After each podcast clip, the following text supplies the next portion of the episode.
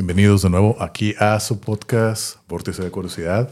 Estoy aquí con Cristian y tenemos un invitado muy especial, el profesor Omar Millán. Eso. ¿Qué onda? ¿Cómo estás, Omar? Hola, muy bien. Gracias por la invitación. Bienvenido, bienvenido. Aquí, pues mira, más que nada, tú fuiste eh, tú me llegaste a dar clases a mí en la, en la prepa. No me acuerdo si fue en quinto o sexto semestre, me dices etimología. Debe haber sido sexto semestre. Sexto semestre, la verdad. Todos los, eh, ahora sé que, ahora sé que estoy hablando totalmente la verdad. Todas las personas o conocidos que tengo que los que le dices clases, la verdad dejaste muy buen impacto en ellos. Mi hermano también. Cada vez que habla de ti, habla muy bien, se emociona, así como con mucha admiración. Y la verdad, pues sí, o sea, eso habla de un buen trabajo como profesor. ¿no? Claro, porque ya es otra generación, ¿no? Sí, sí, O sea, sí, sí. Sí, bueno, son dos años, dos años menos, dos años más chico. Pero sí, todas las, todos los comentarios que escucho de ti son muy buenos. Órale. La Gracias, que pero hay sí. que aclarar que eso es de hace 15, eh, hace más de 20 años. Más de 20 años. Sí, más más, de o 20. menos tiene 20 años, ¿no? Sí, porque yo salí de la prepa en el 2003. Estamos en 2023. o sea, 20 años. más de 20 años. Sí. Por ahí. Órale. Porque yo empecé a dar clases como... Estaba en la universidad, estaba estudiando... eh, de hecho, todo no me cambiaba a literatura, estaba estudiando filosofía. Uh, Ok. Cuando empecé a dar clases en una secundaria, en el Colegio Internacional. Ok. Y al año me vine para acá, para el Cristóbal Colón. Ajá. Ujú. Y creo que era minutos 95, minutos 96. Chin. Bueno. Ah, ¿Cuándo ah, estuviste? no, a, a mí me tocó en el 2000. Yo entré en el 2000. Del 2000 al 2003. O sea, debió haber sido en el 2003 cuando... Sí. Si, da- si es en sexto de Sí. prepa, debió haber sido en el En 2003. 2003, por ahí. cuando, cuando me dices clases, yo creo. Pero sí, todos los compañeros que tengo que hablan de ti, sí, es más atrás. Como yo no estuve ahí en la prepa, entonces muchos estuvieron ya en la secundaria, primaria. Oh, entonces sí les tocó más tiempo con él. A mí, Oh, a mí no más fue un semestre, pero la verdad sí, muy, muy buen profesor y dejas también que buena, buena, buena huella en todos. Y aparte acá bien basquetbolero también. Me acuerdo que jugabas acá básquet con Ah, nosotros. le dabas y- a la cascarita. Sí, me acuerdo. Eso. Sí, acá bien involucrado con los alumnos. Entonces, está curado. O sea, estabas joven en ese tiempo, entonces. era- ¿Qué estás diciendo que sabía? No, no, no, se ve joven, me refiero. Por eso digo sí. que Tendría estaba así bien como- joven. 20, 21. güey. Eh, 18, 19. Mira, ahí está. Oye, pues sí. Ok. ¿Y si te, si te dan caso estos güeyes? Porque pues, es- yo cuando veo que hay un profesor joven, eh, o es bien barco o... O pero eso es como que, ay, no, No, no pero- tomarlo en serio, ¿ah? Ajá, no lo muy Fíjate, en yo serio. creo que porque a mí me, me apasionaba lo que hacía. Ey. Ujú, De hecho, Eh, sí. Y yo creo que, que por eso me hacían caso, ¿no? Porque sí me veían Ah. emocionado para, para la clase. Me gustaba mucho lo que... Lo, eh, la daba principalmente literatura. Ujú. Y tenía... Sexto semestre tenía... En ese... Ya, ya- de hecho, ya quitaron la materia. Eh, etimología. Ahora la sustituyeron por estrategias de lectura y escritura. Mm. Pero el, eh, me apasionaba mucho lo que era eh, literatura y la etimología y a lo mejor por ahí. Y como ya lo conocía la mayoría que estaba en preparatoria, justamente porque jugábamos básquet. Sí. Teníamos- habíamos hecho un equipo y se me hacía muy sencillo. Se me hacía, de hecho, no me costaba ningún esfuerzo de estar en la, eh, en la escuela, trabajar con... los- se me hacía muy natural. Pero aparte es que como también estabas muy, muy casi de la edad, entonces también como que había esa, me imagino para ti, ¿no? Como que esa, esa empatía porque pues eres casi de la misma edad, ¿no? También me imagino que era más fácil que si eres una persona casi de la misma generación, como que traes la misma cura más o menos. Igual, tú tienes que poner tu posición de profesor y con alumno, ¿no? Pero al final de cuentas dejan estando tanto el profesor como los alumnos jóvenes. Ey. Entonces imagino que te puedes como que llevar mejor, ¿no? Que a lo mejor un señor de 50 años con muchachos de 17. Ándale. Ya hay muchas, gen- dos, tres generaciones, ya incluso se puede, se puede costar más trabajo, ¿no? Sí. De hecho, sigo trabajando como profesor y este, tengo, estoy en preparatoria de universidad. Y no sé, pero to- todavía se se me sigue facilitando mucho. No, a pesar de que las generaciones y la tecnología y, y sobre todo después de la, de la, de la pandemia que eh, enfrentamos hace, hace año y medio, ese sería el, prácticamente como el tercer semestre después del regreso de pandemia a la escuela. Ok. Y es una realidad tan distinta a la que estábamos acostumbrados por el tipo de, de estudiante que, que viene de, pues de, de, de esto que a todos nos impactó.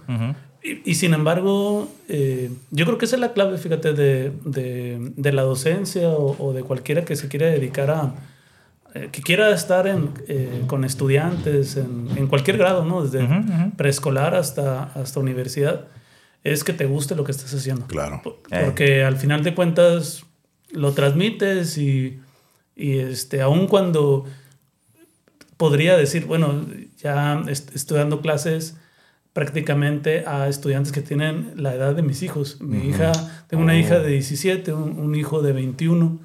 Y este. Y no, no veo tanta la diferencia ni tampoco el- el- la dinámica. Me, me, me sigue gustando y creo que es lo, Qué suave. lo importante, Pero, ¿no? pero fíjate, ahorita que, que tú hablas de lo que te apasiona lo que haces, eso es muy importante, ¿no? Pero por ejemplo, pre-pandemia, yo también llegué a dar clases.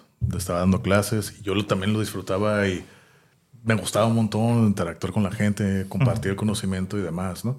Llega este, este evento mundial. Ya hablando de docencia y. No, Ah, no, pero no, pues muchachos. ahorita, no estás en Estamos clase. estamos en coman frutas y verduras. Sí, te digo, entonces llega la pandemia, entonces llega toda la modalidad en línea, ¿no? Yo por mucho que me gustaba dar clases, yo no pude con esa modalidad. A mí me quitó el amor de dar clases. Entonces dije, ¿sabes qué? Ya no, ya no quiero. No, porque no, no lo disfrutaba. No lo disfrutaba, me gustaba estar interactuando, ver a las personas en la cara, "Hey, Sí, ¿qué onda? ¿Cómo Sí, esto? sí. Y a mí ya no, ya para mí ya era una, como una obligación, ya era tedioso hacerlo. Y la verdad ya no soportaba dar clases. Y dejé de hacerlo, dejé de hacerlo. Ahorita ya lo hago así más esporádicamente, pero ya no lo hago diario porque le perdí el gusto. Me quitó- a, mí me, a mí me quitó la pasión de dar clases esa modalidad. Sí, cansó. A mí también me cansó. Eh, me cansó la, la- De de hecho, no sé por qué me agotaba más que estar físicamente Sí, ahí. Sí. Porque Sí, es tedioso. güey, como, ¿no? Este- Creo que si no se disfruta, es tedioso, es estresante más Claro. que otra cosa. y sí, entonces- el- el- no hay como el contacto y, y ahí sobre todo la- las ocurrencias y la La, dinámica la- que la se espontaneidad. ¿no? Hace. Sí, lo, espontaneidad lo que que da. surge ahí dentro de un salón, que al final de cuentas es un laboratorio. ¿no? Ujú. Así De es. Es un laboratorio y, y tienes la misma materia por 15, 20 años y sin embargo cada, ca- parecía retórica o el lugar común, pero cada grupo es tan distinto, Sí. tan, tan Sí, distinto. claro. Sí. Y este, Las dinámicas, ¿no? Ajá. Sí, y, y Y el comportamiento y la respuesta y las lecturas y las interpretaciones que se hacen. Por eso, bueno, está tan interesante, ¿no? Estar ahí. Sí. Bu- Bueno, yo, yo quería más dar todo ese preámbulo, ¿no? De, de- de- de cómo conozco a Mar y demás. Pero igual la, mm, la idea del, del programa es de que tú vengas y nos platiques de ti, de tu profesión, desde tu, cómo empezaste, cómo, por qué estudiaste esto, por qué te gustó, era lo que querías hacer desde niño, se dio, te fue acomodando la vida este camino, o qué onda, o qué nos puedes platicar de todo eso. Sí, eh, yo quería estudiar eh, cine. De alguna forma ahorita lo que lo estábamos platicando, ¿no? Me, me llamaba, eh, me gustaba la dinámica de la, de la escuela. Eh, desde, siempre me, me gustó mucho la escuela. Desde, yo no estudié preescolar, estudié primaria, secundaria, en escuelas públicas, en la escuela Alesio número uno. Ok. Están ahí en el, en el Cañón Pedrera uno y el otro está en Flamingos. Todavía existen eh, eh, estas...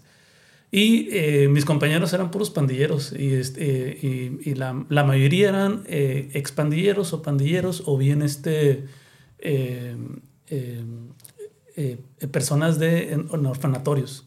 Oh, ok. Oh, ya. y este, a, ambos y me gustó mucho la, la dinámica y cuando yo paso a la preparatoria, pasé a la preparatoria federal Lázaro Cárdenas, este, extrañaba mucho el ambiente y al- algo que me sucedía era, eh, sin sonar peyorativo, eran los olores. La, me eh, sacaba mucho de onda o, o me, me- no sé, me, el- el- los olores de, la- de las muchachas, los olores de perfumes de ellas, el, el- el tipo de olor. Acá era, era distinto y, este, y eso como que también era como una, una, clase social distinta, una barrera. Mm, Y este, ya no ayudaba a mis compañeros como acá en la, en la primaria o en la secundaria. a, a muchos les ayudaba con las tareas o les explicaba o y unos profesores me decían desde entonces que les ayudaba a calificar o que Ah, les sí. ayudaba con el grupo. Y cuando terminé la, la, la preparatoria, mi intención era o bien estudiar filosofía o bien cine, pero aquí no había cine. Mm, Entonces, cuando aplico a, a la UABC, eh, quedo en filosofía, pero el grupo no se iba a abrir como en, en agosto, septiembre, sino hasta enero, febrero, mm, siguiente semestre. Me fui a Ciudad de México, quería entrar al CUEC, al, a la Escuela de Cine de la UNAM. Mm, No quedé, yo pensé que ah, por la insistencia y solo fue de paseo, regresé, regresé y ya me, me enfoqué a, a, filosofía y casi de inmediato en el, en el segundo semestre una compañera que estaba en historia me dijo que le habían ofrecido unas horas en, en, en una, un colegio, en un colegio internacional y, este, y me dice, creo que hay de horas de español. Y fui, ella no se presentó porque era una, e, ella era muy tímida y este, al final de cuentas no se animó y quería que yo la, que estuviera ahí con ella para apoyarla. Y fui, pero ella no se presentó y le hablaba y no me oh. contestaba el teléfono. Y el director me dice, oye, pues ya está aquí. Eh, eh, sí, métase al grupo. Le digo, no, pues. Pues órale. Así empecé, casi por accidente. Dame una clase muestra, como dicen ahora, ¿no? casi por accidente. Y resulta que este grupo de. de, eh, espero que no, no, lo tomen a mal, pero bueno, el colegio. Eh, eh, era un grupo de estudiantes que habían sido corridos de, de, muchas escuelas privadas, tanto públicas como privadas. Y era, no, pues un reto. Era, era, era, un reto estar, estar con ellos al mes, yo, a mí me dieron solamente un grupo, el grupo de primero de secundaria, que era muy tranquilo, estaba, mm. estaba, estaba, bien. Muchos de los que estaban ahí en repetidores. Sí, sí, sí. Al mes eh, se va, este, no lo despidieron, él se, eh, corrió el, el, maestro que daba español en segundo y tercero. ¿No, no aguantó la carrilla o qué? No, no aguantó. Sí era muy fuerte. Pero pues ya desde entonces me gustaba a mí jugar básquetbol, estaba, mm. iba a un gimnasio de boxeo ahí en, en, en, eh, la unidad deportiva eh, del auditorio. Mm. Y este, ya dije, no me va a pasar nada igual, estoy entrenando. Pues sí. no, me fue muy bien. Y, y ahí al, al, al, siguiente semestre fui a pedir trabajo al Cristóbal Colón. Mm. Eh, yo dije, ah, esto me, me, me, gusta lo que estoy haciendo. Estoy...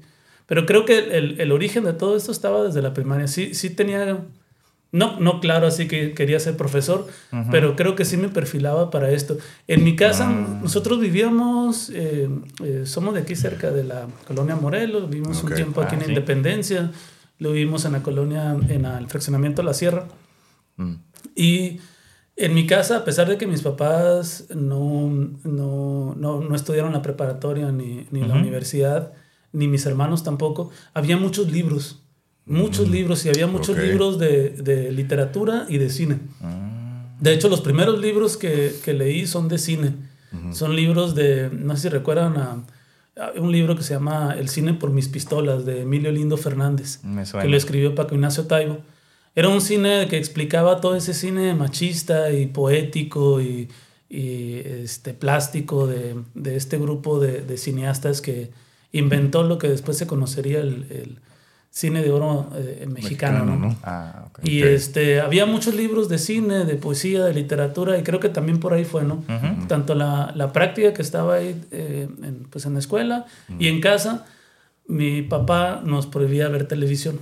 Teníamos que leer nos daba este, media hora para ver televisión y era así como prácticamente él acaparaba, ¿no? Lo que él quería ver, que generalmente eran deportes, ¿no? Era, era este, algo relacionado con el deporte o bien noticiero, o, pero era este, por lo que la media hora o la hora que teníamos. Y él lo tenía bien acá, bien, bien, en el horario, ¿no? sí, sí, sí. y nos ponía a leer a todos los hermanos en voz alta, leíamos mucha poesía. Y a mí más que, eh, aún cuando nos estaba obligando a leer.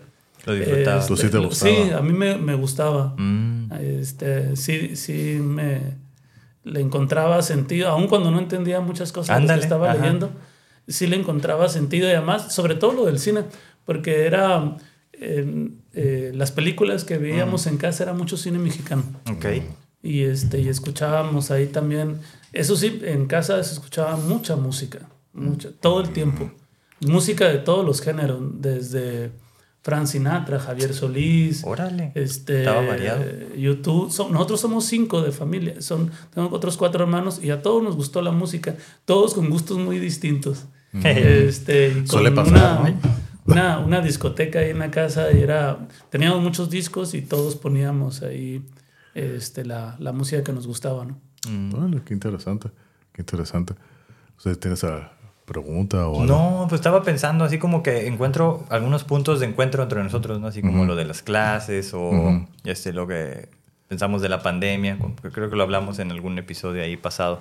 Pero también esto de, de lo de estar como, como al nivel de los jóvenes, ¿no? Sí, como de demostrarles que hay otro, como una, una figura más positiva de lo, no sé, del pasado que ellos tengan, ¿no? De que, hey, yo, pues sí pude, sí, también este, me, me como me enfoqué en la escuela o cosas así, mostrar que, que se podía, que ese era como el camino, ¿no? Entonces, eso siempre me ha gustado de las personas que, que dan clases, ¿no? Porque ese es- no solo es como soy tu maestro y te vengo a enseñar, sino que es más bien si quieres inspirarte de lo que yo he hecho, adelante, ¿no? Sí, fíjate que sin saberlo, yo eh, tenía empatía por los, los- las otras personas, que después me, me sirvió muchísimo cuando eh, me hice eh, reportero, porque yo terminé la universidad y este, según yo ya tenía mi trabajo o mi futuro ya, ya formado, ¿no? Ya estaba Ok. dando clases, estaba trabajando como, como hacía doblajes de películas de- Oh. estadounidenses. Eh, teníamos un trabajo relativamente fijo, al menos no, teníamos un llamado cada, cada, cada mes. Estaba trabajando como operador en Radio Enciso y ya me iban a dar la planta. Órale. Y fui a la universidad para dejar unos papeles, yo ya había terminado y me encontré con un profesor, con un profesor de literatura, Víctor Soto, y me dijo, oye, este, van a abrir un periódico, es un nuevo proyecto editorial aquí en la ciudad, ¿por qué no vas? Y este, pues a ti quieres escribir, este, hay una, quizá en la sección de cultura y puedes empezar. Y fui eh, también de esas como no lo esperaba, ni siquiera me imaginaba siendo periodista. Y esa misma tarde dejé los papeles en la, en la- en la Escuela de Humanidades, ahí en Otay, y fui a la zona Río, que es donde me dijo el profesor que tenían ellos una oficina. Ya después le, le pusieron el nombre de Frontera, ¿no? Pero en ese tiempo era Oh, Periódicos terminó Gili. siendo frontera. Ah, sí es cierto, Eran, Gili. eh, periódicos Gili que tenía man, sí, el cierto. Imparcial en Ah. Sonora, la Crónica de Mexicali Ey. y Frontera. No era el Frontera de hoy, ¿no? Eh, o el Imparcial de hoy, era un, perio- era un periódico, no, no lo que es ahora. Este, y fui a, allá a, a la oficina y me dijo, vamos a tener un, un taller de, de periodismo. Eh, los que aprueben, pues lo vamos a acomodar dependiendo de los departamentos. Me dice, de entrada, que era el gerente de recursos humanos que- con el que estaba platicando, me dice, de entrada no tenemos reporteros para cultura. Dice, quizá en deportes Oh. estamos acomodando, igual si te gusta. Ok. Y este, pues entré al taller, este, lo, lo aprobé y empecé en la sección de deportes. Órale. Y para mí eso también se me hizo relativamente fácil porque conocía esa... el- me habían dado las fuentes de boxeo, de toros, corridas de toros, el hipódromo del mar, este, y eran otras de artes marciales. Pero to- todo esto ya lo conocía yo desde niño, porque eh, mi padre trabajó en el hipódromo Bacaliente, conocía, me apasionaba mucho el, el- Oh, el hipódromo, las carreras de caballo, las conocía, el boxeo también lo conocía desde niño. Entonces fue también relativamente fácil entrar y escribir sobre eso, que ya, ya tenía yo un antecedente. Eh, tenía como un año, este, ya no- nos mandaban a, a peleas a Las Vegas. De hecho, una de las primeras peleas que todavía ni siquiera aparecía el periódico Frontera como tal. Ten- en- en- la oficina estaba funcionando como corresponsalía de, del Imparcial de Sonora y de la Crónica de Mexicali. Y mandaron la pelea de Oscar de la Hoya contra Félix Tito Trinidad. Uy. Eh, peleonón. Siempre yo esperé la segunda, nunca se dio. Este, fue una muy buena pelea, se la dieron por división dividida a Tito, Tito. Trinidad. Eh, a pesar, yo había visto ganar a De La Hoya. Y, bueno, en fin. Siempre que- pasa, ¿no? Uno tiene, ve la, la pelea de una manera y, y pues ya los jueces. Sí, sí. Que ya lo aprendimos ahora que vino Ya, ya el- que trajimos al juez, al de, juez. al juez de MMA, box y Muay Thai, y él ya nos explicó todo cómo funciona.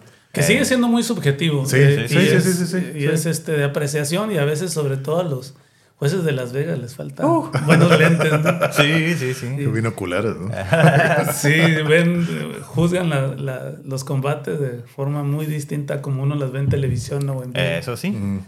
Y total que ahí este, empecé a ir a las peleas de Las Vegas, tenían presupuestos y a cubrir el, el hipódromo de Del Mar.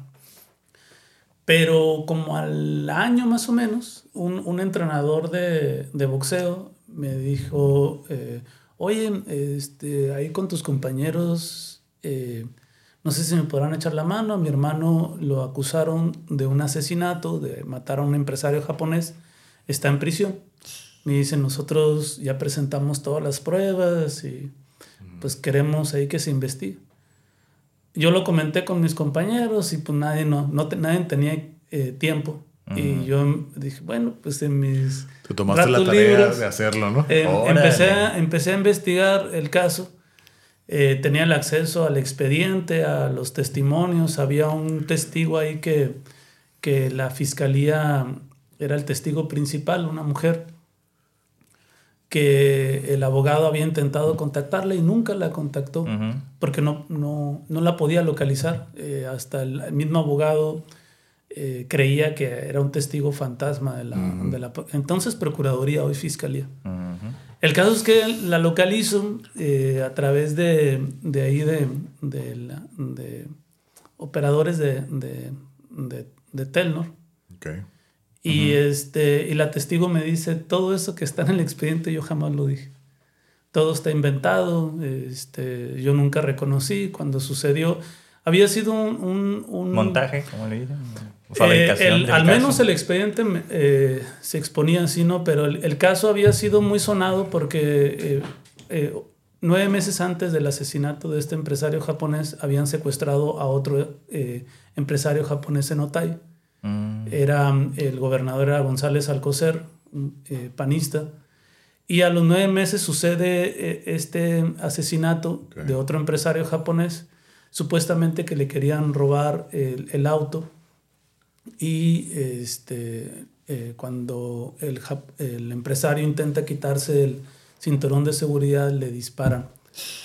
Y eh, la testigo, que, que era la testigo estrella de la Procuraduría, eh, dice que lo vio clara y directamente cuando dice, no, yo estaba a más de 5 metros, me estorbaban automóviles, yo jamás dije eso.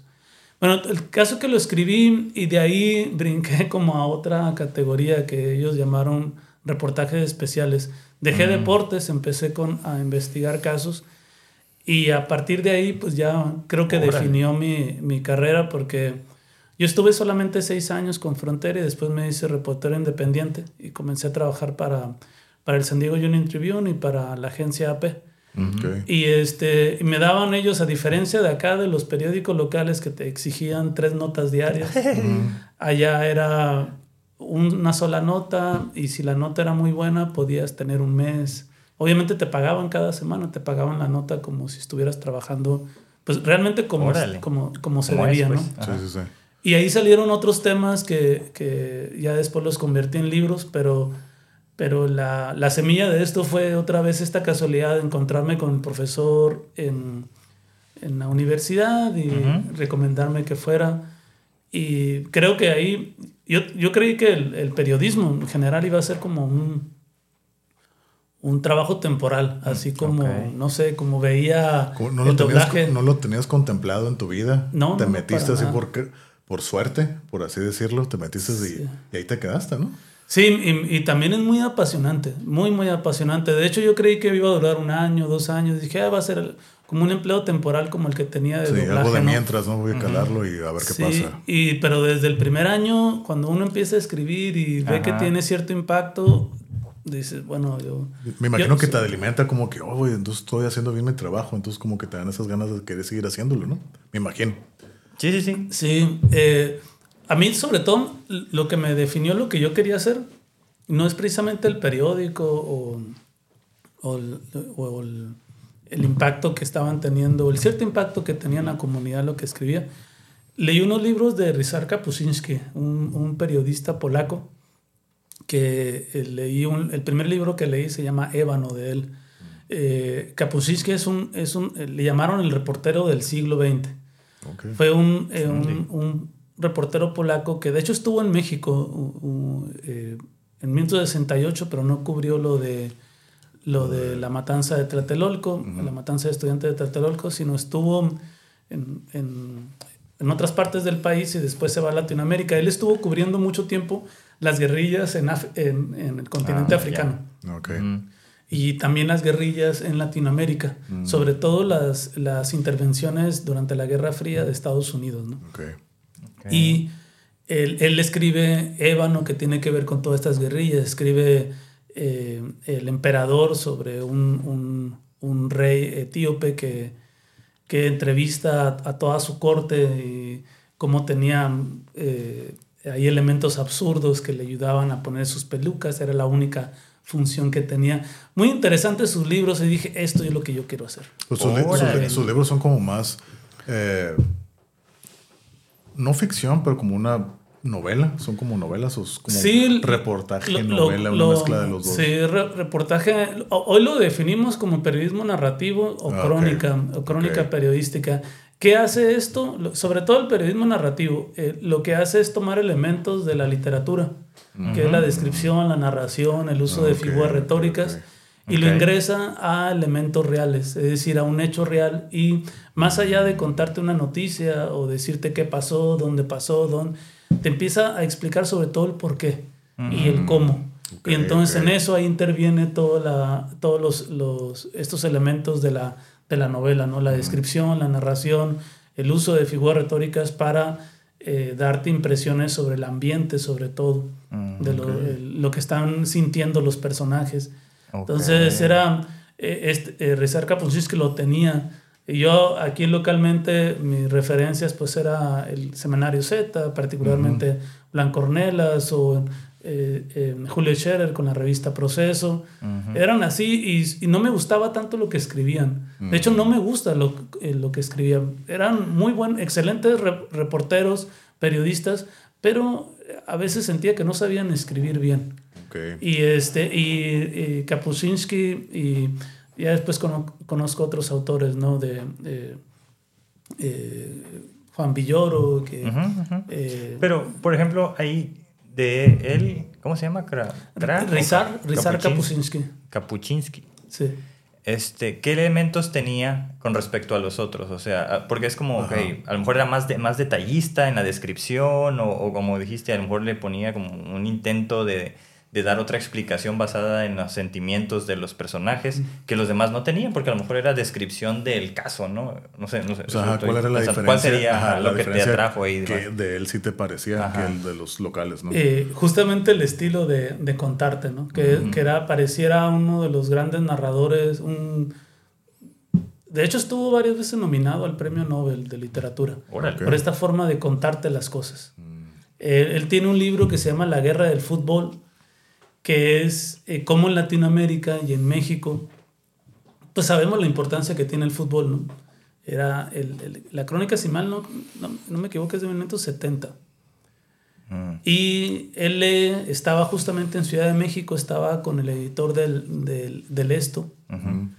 y lee la noticia de que el- en El Salvador hubo un, un partido contra, contra Honduras y eh, hubo bronca en, eh, en, en el, no, en el hotel, no los dejaron dormir y después esto aparentemente influye para, Ah, sí. El para su rendimiento. para el desempeño, sí. Y total dice, le- de inmediato él se pregunta, esto lo está contando, y dice, yo sé cómo el, el- la pasión del latinoamericano en el fútbol, creo que aquí va a haber una guerra.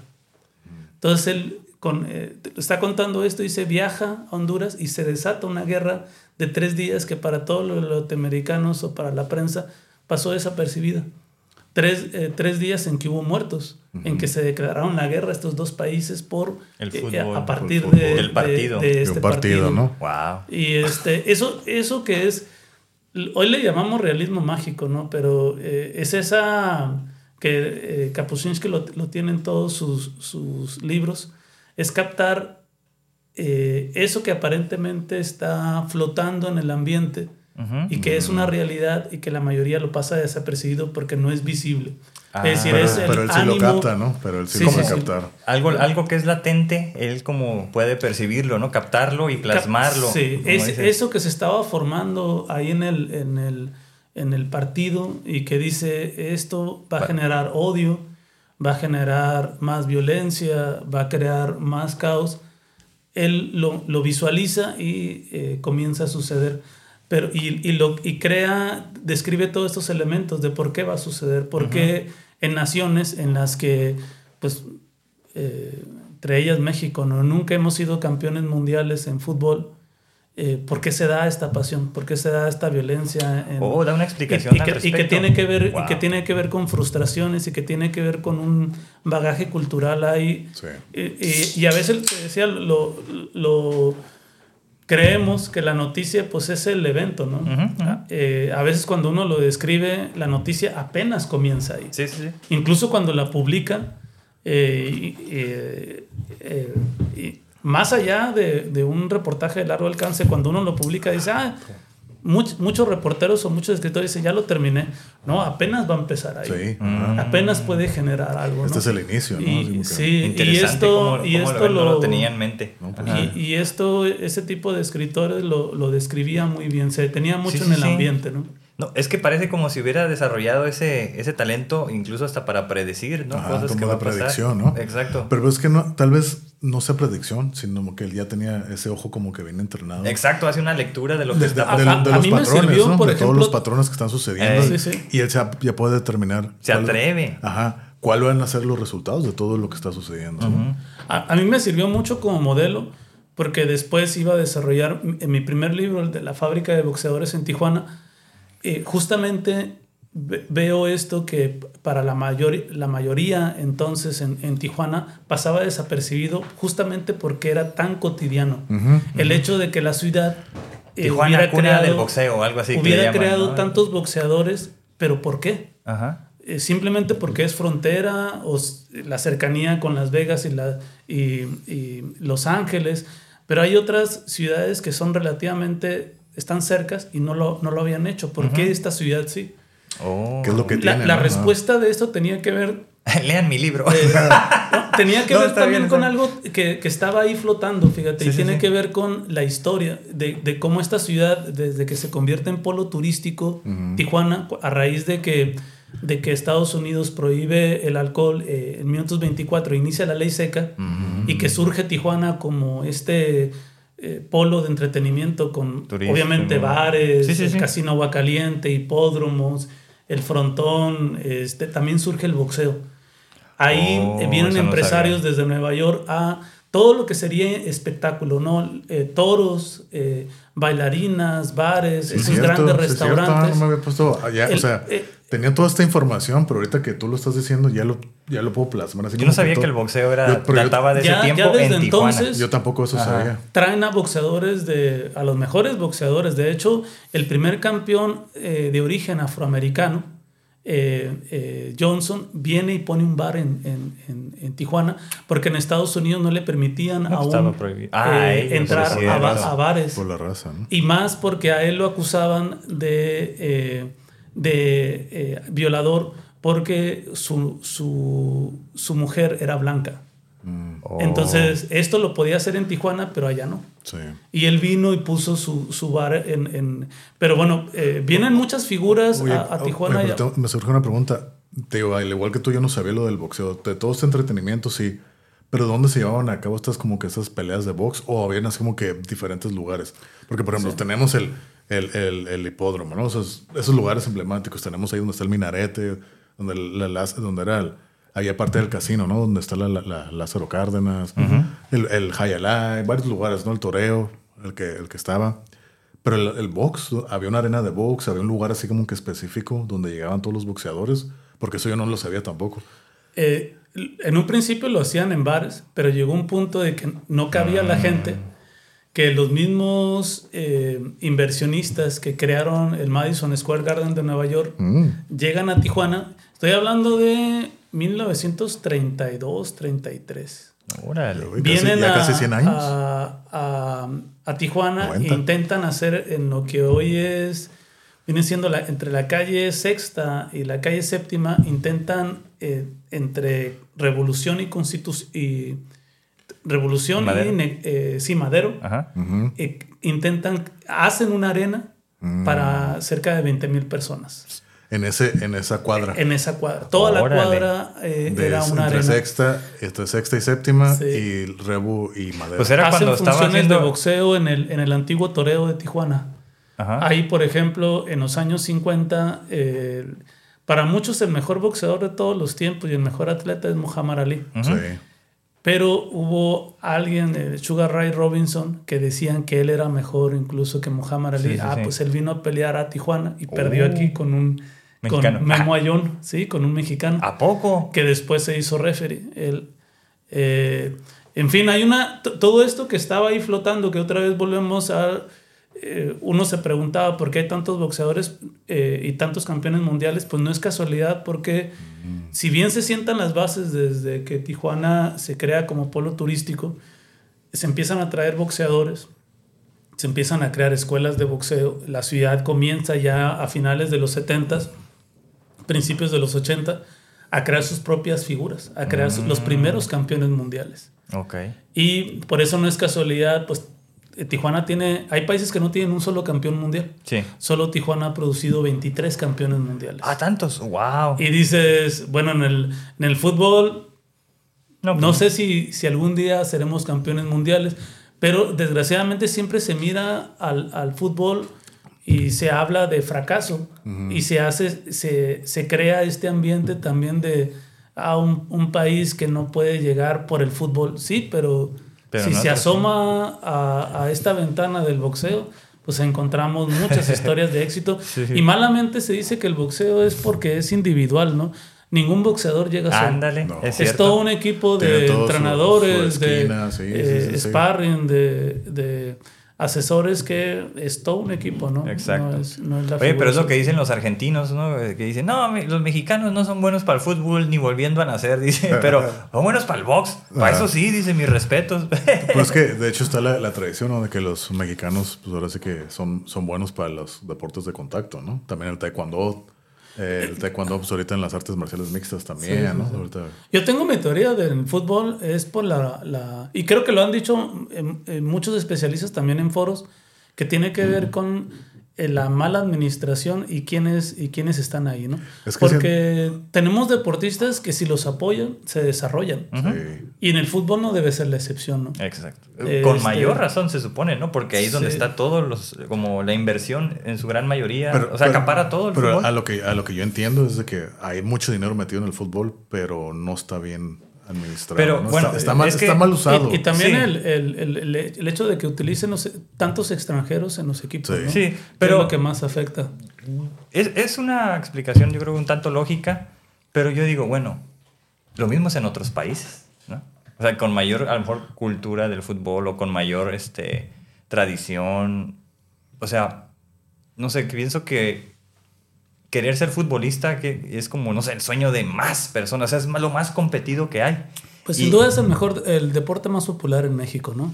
Y en el mundo, dicen, ¿no? O sea, Sí, sí, por, sí. por las estadísticas y los pero, ratings. pero también me imagino porque la accesibilidad que tienes ¿no? para jugar fútbol, ¿no? Sí, Agarras una sea. pelota y ya, ¿no? Pero por ejemplo, tan solo para boxear, pues sí, igual te puedes poner a, a- a tirar sombra y demás, pero necesitas guantes. No, como Chávez que dice, no, yo me agarraba moquetes de, No, ahí de afuera no, de la escuela. es- o sea, eso sí se O puede sea, ya hacer. tiene acá bien duro Eso- todo aquí, Eso ¿no? se puede hacer, ¿no? Pero para si quieres empezar a jugar de pérdidas necesitas unos guantes. Sí. Los guantes no son baratos. Tú ya que pues necesitas equipo, ya necesitas ciertas cosas extras que, por ejemplo, en el fútbol más agarras una, Una pelota, pelota dos piedras y ya es la portería, todos jugar Sí, ahí. sí, sí. ¿Cómo, cómo, cómo era el, el ese que era todos contra uno que era era un portero que metía gol y, y se ponía de portero? ¿Cómo, cómo se llamaba ese? No, no, No me acuerdo. ¿Cómo Mete era? gol, ¿no? Mete gol, mete sí, gol. sí, sí. Sí, siempre mete Sí, gol. sí, sí. Eran todos contra uno, el portero, y el que metía gol es el que le tocaba ser portero. Sí, Oh, sí, me sí, acuerdo. nos tocó jugar. No, pero yo digo, o sea, cada vez todo se vuelve más este, mecánico, ¿no? Como más científico. Y los que le invierten más a esa parte creo que son los que van saliendo adelante, ¿no? O sea, tanto... Incluso con las mujeres, o sea, ¿por qué Estados Unidos está eh, como acaparando todo en el fútbol femenil?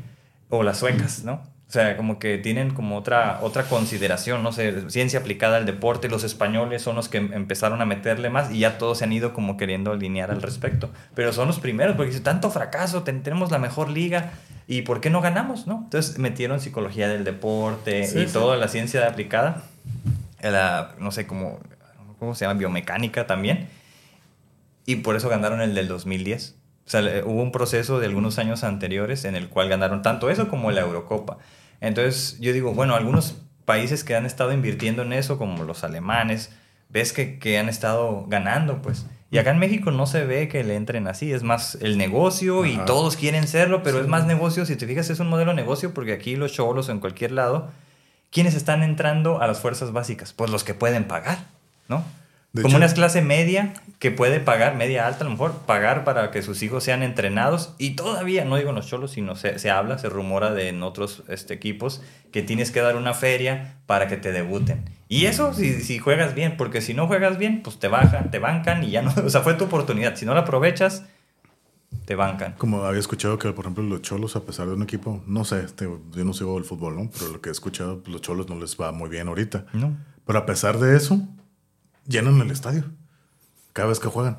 Entonces, te das cuenta que no es... No es Pero ahí ya no son los de Tijuana. Mucha gente viene de Estados Unidos donde ganan más dinero comprar el Cholopaz, que son 200 dólares. No sé cuánto vale.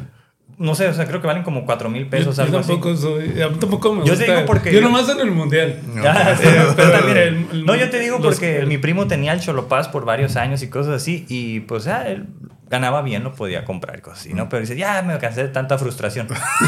y entonces yo veía, por lo que me decía, cada vez hay más americanos que venían y todo eso. Y entonces, pues digo, a ellos les cuesta menos comprarse el Cholopaz como cualquier otra cosa porque ganan más, ¿no? Entonces, la mayoría son gente que viene de ella para eso.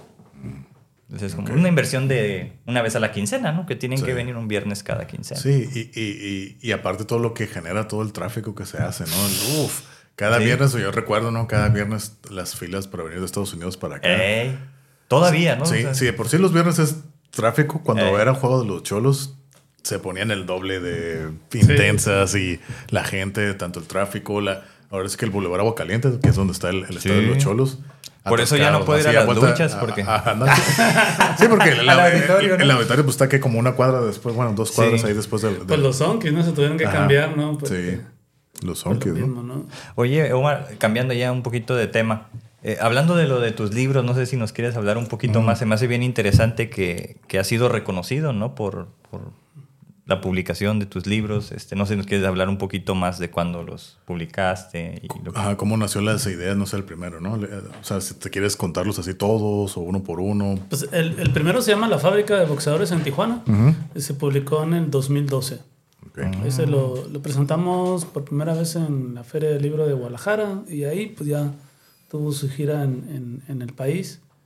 Y pues ya, ya son 11 años de este libro, ¿no?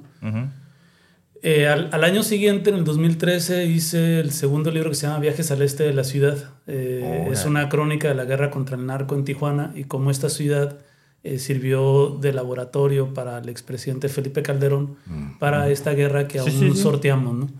Y que se ha agudizado y que lo que se plantea en este libro, eh, al igual que, que, el de La fábrica de boxeadores, al igual que el tercer libro, todos estos libros han sido de periodismo narrativo. Es decir, con esta idea de contar algo que aparentemente está ahí, que todos, entre comillas, lo han entendido, pero este, no, a mí me interesaba, por ejemplo, en el viaje al este de la ciudad, contar el punto de vista de los, de los damnificados.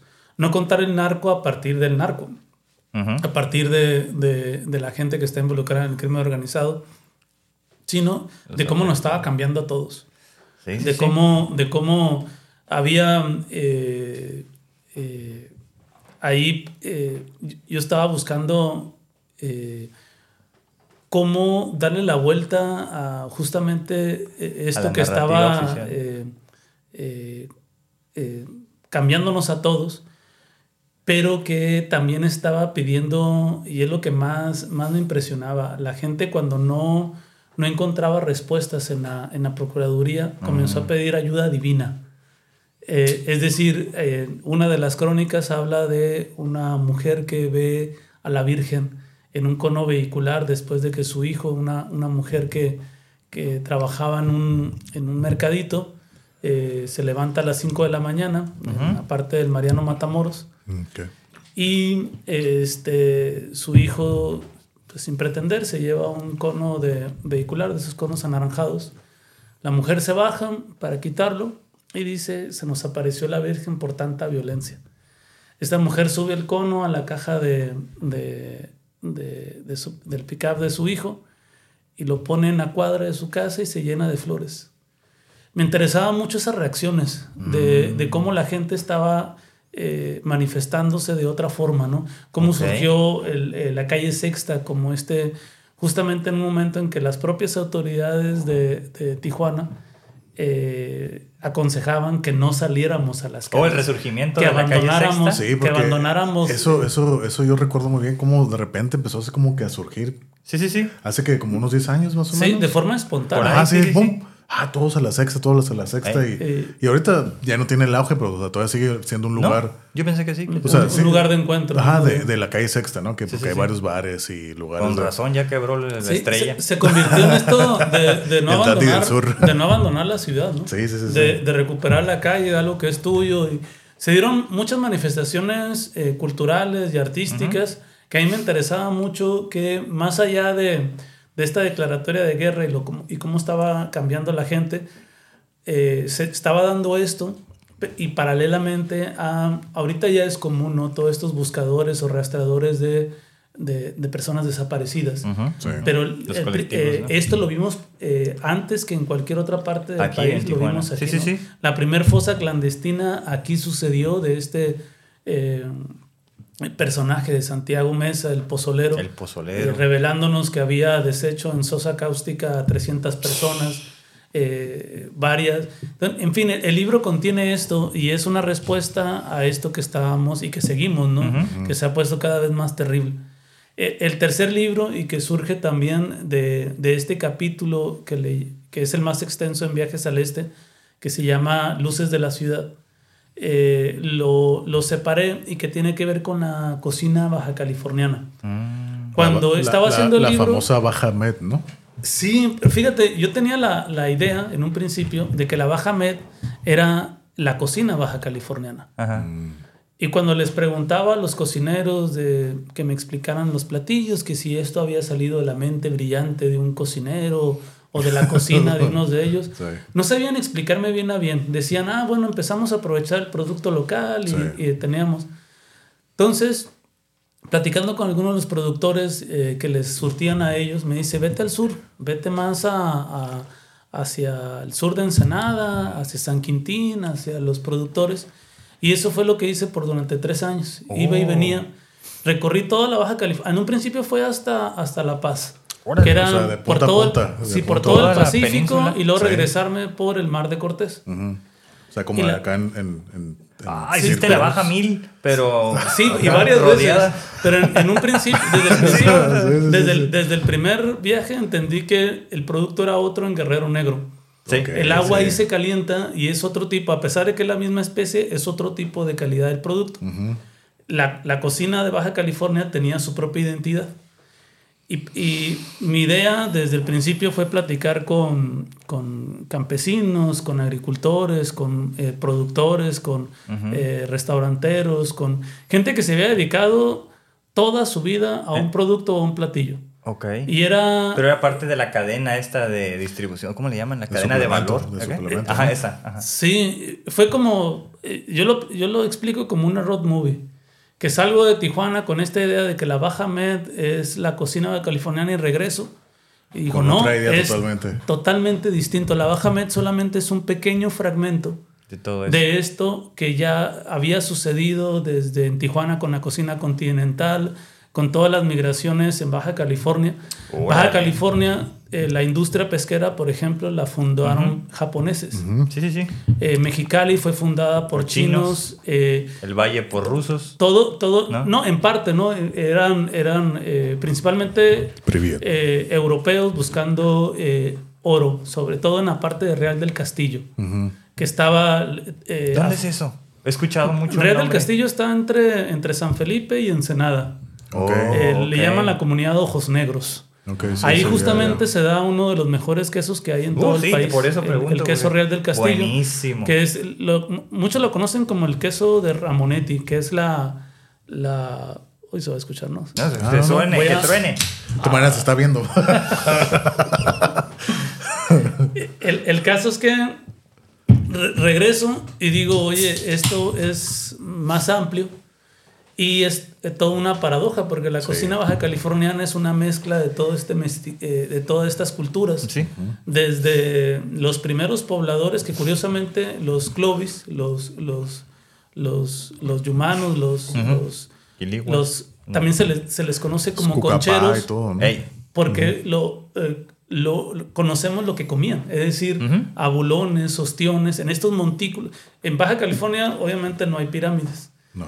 Sin embargo, lo más antiguo que tenemos son estos montículos de conchas que nos hablan de esa antigüedad de, de la gente que pobló y también lo que comía. Sí, sí. Y con eso se puede reconstruir su vida. Es decir, eran comunidades que vivían cerca de lagunas o en las costas y se alimentaban de eso. Y en San Quintín lo más todavía asombroso es que todavía se puede comer de la misma forma. Es decir, apenas Más en la montaña. eh, ostiones o eh, abulones o, o almejas Ajá. asadas en el, eh, en el fuego, en el carbón Ajá. y comérselas. Así. No ocupan nada más.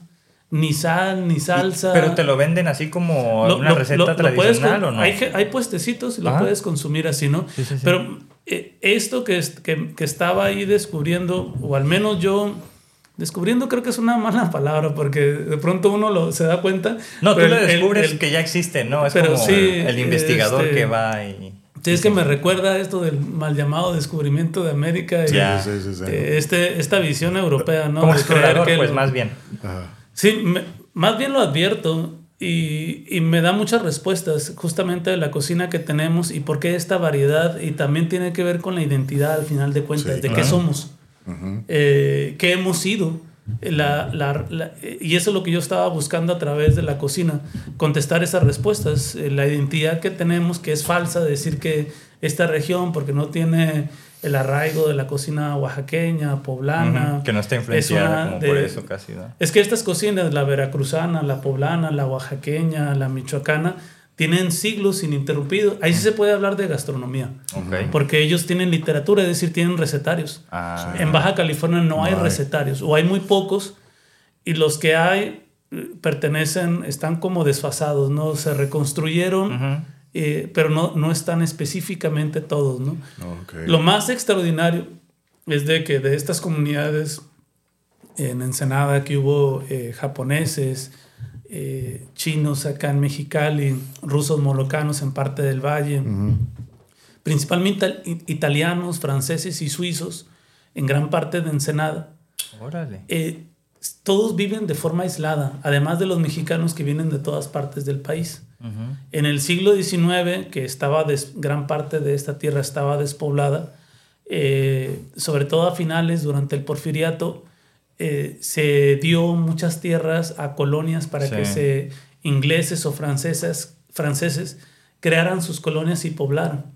Oh. Eh, sin embargo, muchas de, muchas de ellas después se intentan crear sus propias repúblicas. Ok.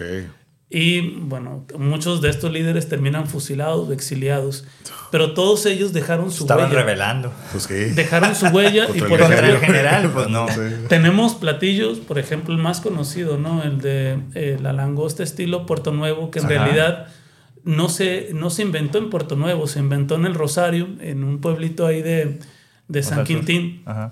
Una mujer, eh, de hecho es uno de los capítulos que más me impresionan, el, el- el libro se llama El marciano y la langosta. Sí. Ah. Y en el, en el libro cuento, porque ella fue clave para entender eh, todo este bagaje cultural que hemos heredado y que si no lo nombramos, pues lo ignoramos, ¿no? Y otra Así vez es. está flotando ahí y lo vemos en apellidos de muchos, de muchos pobladores de, de Ensenada, de. Tijuana. Eh, esta mujer, como todos los, los, los hijos de migrantes o los propios migrantes del siglo XVIII, del siglo XIX, viajaban con su ropa y sus enseres a. Baja California, trabajaban, pero también viajaban con semilla. Sí, sí, sí. Entonces, donde quiera que estaban, un nombre. sembraban. y sembraban y obviamente era semilla de su tierra, pero la tierra le daba otro sabor. Sí. Y estos traían, lo queramos o no, donde emigremos, y nosotros lo sabemos aquí con Estados Unidos, si somos de aquí y nos creamos aquí, inevitablemente vamos a, a, a ver el mundo y a, y a, reproducir lo que hemos vivido en otras, ojos, en otras sí, partes. Claro. Y eran así estas comunidades japonesas, chinas, inglesas, eh, uh -huh. francesas, que intentaban reproducir lo que hacían en Baja California, pero nunca convivieron. Entonces en la cocina vemos los productos y cómo lo aprovechaban y cómo lo cocinaban. No, no sabemos los recetarios completos, pero es lo que tiene ahorita la cocina baja californiana. A diferencia de todas estas cocinas del, del, sur del país principalmente, que vienen heredando pirámides y a uno le da la masa y saben que con la masa van a hacer tortillas, uh -huh, van a hacer uh -huh. sopes, van a hacer... Acá no tenemos eso. Uh -huh. Y muchos de los productos pues están creando recetas como nunca se habían hecho, ¿no? Porque se está creando pues esta literatura y eso es muy interesante porque pues ahí está. Y en, el, en este momento está toda esa cultura como en el mapa que no se ha juntado y los cocineros que están estudiando o los egresados, su pretensión es juntar todo, este, todo esto que está ahí, ¿no? Uh -huh. Que va mucho más allá de la baja med, ¿no? Oh, claro, que, claro, claro. Que, que si bien es una, una de, la, de las de los temas de esta cocina, que está muy interesante aprovechar el producto local, que ya se había hecho, ¿no? Eh, justamente entre 1924 eh, y 1936, durante la, la ley seca en Estados Unidos, se nos olvida porque siempre pensamos, no, que en la cheve, que nomás venían a emborracharse. pero como si nosotros fuéramos a los bares nomás, bueno, sí vamos a, pero también pedimos una botana. Sí, claro. o, o, bien comemos. Y de pronto muchos eh, franceses e italianos que estaban en San Diego y Buenos Ángeles se vienen a la frontera, hacen sus restaurantes. Bueno, el más conocido es el César, ¿no? Sí, claro. Pero hubo muchos, eh, otros se fueron a, al casino Aguacaliente, a la cocina, y eran cocina, una cocina que se define, la definían como una cocina renacentista. Ande. Una cocina que eh, estaba eh, plagada de salsas, muchas de ellas de coñac y armagnan. Eran eh, salsas toque con, francés, ¿no? Sí, sí, sí.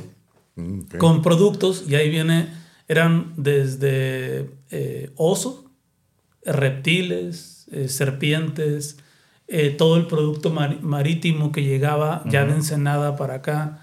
En fin, ya se aprovechaba el producto local. Oh, en esa cocina. Desde los 30, o sea, desde ya casi los, 100 años. Sí, ajá, ajá. Y, y, después, en los años 50 y 60, hay otro boom de grandes restaurantes en Avenida Revolución. Una cocina que ya no se definió como cocina francesa ni italiana, simplemente le llamaban cocina continental. Ah, los herederos de esta okay. cocina continental, okay. por ejemplo, es la familia Plasencia, ¿no? Okay. Con, ah, con sus razón. restaurantes. De mm. hecho, el, el, el papá del actual dueño de Don Tana, que viene siendo abuelo de Javier Plasencia, uh -huh. eh, trabajó en, la, en el bar La Ballena, en este bar que fue que, que era conocida en por la, la, en la sexta, ¿no? En, no, no, no, estaba en la calle entre primera y segunda, lo que es el, el bar Nelson. Ah, ok. Eh, uh -huh. De hecho, el bar Nelson conserva una parte de la, de la barra. Ahí por la Plaza Santa Cecilia. En ¿no? la Plaza Santa Cecilia. Sí. ¿Era aquel y, de la barra gigantesca? Ajá, sí, era, la ballena, era, ¿no? era, bartender de ahí. Ajá. Oh. Y eh, pues es de esta generación, eh, Don Tana es hijo y crece con todo, con todo este bagaje de la gente que trabaja ahí, que eh, el turista, que para ellos era, había yo creo que más, más intercambio cultural entonces que ahora. Y sí. pareciera que ahorita, bueno, sí tenemos a gente de todas partes del país, pero allá eh, por la fiebre del oro, que relativamente reciente, y es que se nos olvida muchas veces en los fenómenos que hay como, dejan como una estela, a pesar de que los fenómenos ya no estén, uh -huh. Uh -huh. Eh, la gente persigue esa estela buscando como esa ilusión. Ajá, El casino caliente ya no está, obviamente, ajá. y duró muy poco. Sí. Pero mucha gente eh, se le hizo la idea, y muchos estadounidenses, de que Tijuana era el lugar de diversión. Uh -huh. Y que aquí iban a encontrar esa diversión que perdieron o, sí. que, o que alguna vez estuvo, ¿no? Pues sabes que se dice, yo he escuchado muchas veces de que ahí donde está la Lázaro, que era un, ca- un casino clandestino, ¿no? Y que tenía su, su, ¿cómo se llama? Su pista de aterrizaje y todo, que llegaba a venir al Capone también ahí, ¿no? Yo he Pues fue mucho- uno de los socios. Ajá. Eh, era socio de un personaje que aún no, no, no se ha escrito mucho de él y que está interesantísimo de todos los puntos de vista. Es Abelardo L. Rodríguez. Oh, ok. Uh, eh, El que hizo el aeropuerto y que hizo la presa. La presa. sí, De la le- presa. No, no, no, era un general, ¿no? O sea, Sí, la Sí, sí, hizo, sí. pero porque era socio en un principio y eso era lo, lo maquiavélico o lo que hay que estudiar de él. Eh, él era socio también del Casino Bacaliente y del Hipódromo Bacaliente. Órale. Y creó la presa para abastecer al hipódromo y al casino Bacaliente. No O sea, era una empresa pública. Lo hizo ahí. con dinero Claro. público, pero Pues como para, todos, pues para por eso el área, eh, eh, bueno, estaba, había agua, ¿no? Pero no la, no, no existía esta red hidrila- eh, Hidráulica. hidráulica que hoy tenemos con, con el río Colorado, ¿no? Ey. Pero eh, el, el agua que tenía, gran parte era para aprovecharla y tener sus áreas verdes. Ey. y Hay que cambiarle esto. de nombre definitivamente. Ah, no, ya no. No. Sí, está, está muy interesante el personaje y, y, eh, toda esa época está... Sí. Deja esta estela que todavía hablamos de ella a pesar de que ya no está, ¿no? Sí. Oye, oye, Mar, ¿y tus libros dónde los podemos conseguir? ¿Dónde los podemos encontrar? Están comprar? en Amazon, en Mercado Libre.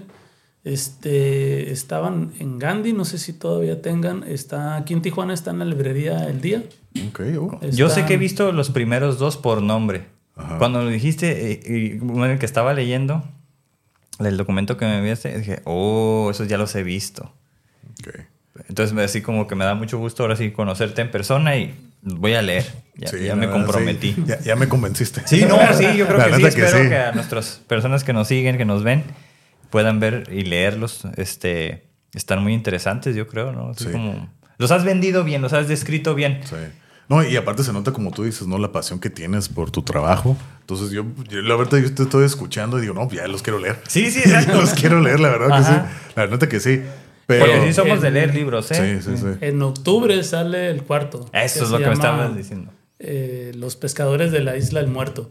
Eh, ese es un proyecto que el libro del marciano y la langosta tiene 500 páginas. Entonces, cuando lo estábamos editando, justamente en una carne asada de pescadores, ahí entre la plática informal surgió que en San Felipe, en, bueno, más bien cerca de, eran pescadores de San Felipe, pero ellos estaban pescando en San Luis Gonzaga, Ok. muy cerca de ahí de San Felipe que habían muerto eh, más de una docena de buzos y que uno de ellos, que estaban esperando justamente para la carne asada, eh, había estado ahí y, la- y hace dos días había asistido a un funeral Oh, de un buzo que había muerto por descompresión. ok. Entonces, pues desde que lo escuché, le dije, oye, quiero hablar con, con los pescadores, quiero ir para allá, que me lleven. Y, eh, y al poco tiempo fui, hice este viaje y no, resultaba, resultó que no eran ni 12 ni 24, eran 32 buzos que habían muerto por descompresión. La noticia había pasado tanto para localmente como para los medios de comunicación, para las autoridades desapercibida. Pues entre el mar de muertos del crimen organizado, pues a nadie Claro. le importaba. Sí.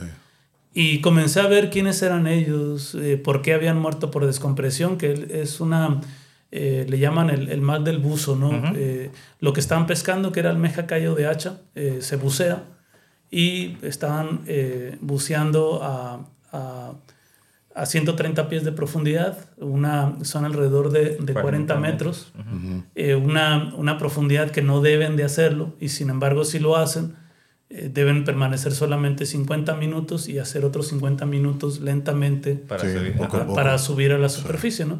Sí. El, el caso es que muchos de ellos estaban buceando por dos horas, no, no descompresionaban. Y esto que están obligadas las mismas autoridades o las cooperativas para las que trabaja, pues lo brincaban, ¿no? La figura, yo lo había intentado meter para, para el marciano, pero ya era un libro muy extenso de Ya. 500 palabras y habría que escribirlo muy rápido y ya lo estábamos editando. Total que tomé con calma esto y lo separé y hice el libro de los pescadores de la isla del muerto, justamente Oh, porque están pescando su zona de pesca o su banco de, de callo de almeja, así le llaman a esto, a estas regiones donde encuentran ellos eh, esta especie. Sí. está pegada a la isla del muerto, así le llaman a, esta, a esta isla. Y eh, vino lo de pandemia, yo lo quería publicar, había varias, eh, varias propuestas para los otros libros. El viaje al este de la, de la ciudad se tradujo al inglés. Eh, la fábrica de boxeadores se iba a traducir al francés. El, el Marciano y la Langosta lo nominaron como mejor libro de, de cocina sustentable y estuvo seis meses en Suecia. El, el, premio lo iban a otorgar en Francia. Y en, en, en, el, en, el, Museo Alfred Nobel, de donde otorgan el Nobel, eh, lo exhibieron como uno de los mejores libros de cocina sustentable de los últimos 25 años. Que ya, aunque no me den el premio, ya con eso ya. No, pues ya sí son, buenos. Esos seis meses está. El, caso es que ya teníamos ahí, justamente por esta, eh, esta placa, lo que nos iban a dar asegurado la traducción al francés y al inglés. Vino la, la pandemia y pues ahí muchas editoriales independientes. yo trabajo con De todas las editoriales independientes en México, la mayor parte quebraron o eh, se han sostenido muy con pinzas ah, y estas coproducciones se pararon porque las instituciones también eh, que, con las que iban a hacer las traducciones o nuevas ediciones dejaron de hacerlas. El caso es que me quedo con el libro de pescadores que lo íbamos a hacer también con Trilce y lo mandé dije, no, eh, yo trabajo también, trabajaba para la revista Gato Pardo. Una revista, es como el New Yorker eh, latinoamericano. Oh. Y este, ahí lo iba a publicar, pero dije, lo máximo que me puedan dar, ellos son 22 páginas. Oh. Esto, el libro de pescadores, tiene ya 120, 130 pues páginas. Entonces lo tengo que reducir mucho. El caso es que lo metí a concurso, al concurso de eh, Crónica, eh, es el, el, Premio Bellas Artes de Crónica Carlos Montemayor el año pasado ganó y pues lo van a lo van a este, publicar. No sé si estoy manchando salud por eso. no, pues se merece, ¿no? Sí, como mis respetos. Pues y este, lo, van a lo van a publicar ya en octubre, aparentemente octubre de este año. Ya nos tardamos más de un año justamente por todo esto de de rezago que hay en, en la Secretaría de Cultura, por lo de la pandemia, por eh, pues solo por, sí, es que eso justifica mucho, ¿no? O sea, todavía hay muchos eh, procesos rezagados precisamente por, eso. todo lo que pasó, ¿no? De la pandemia. Sin duda, sin duda. Sí.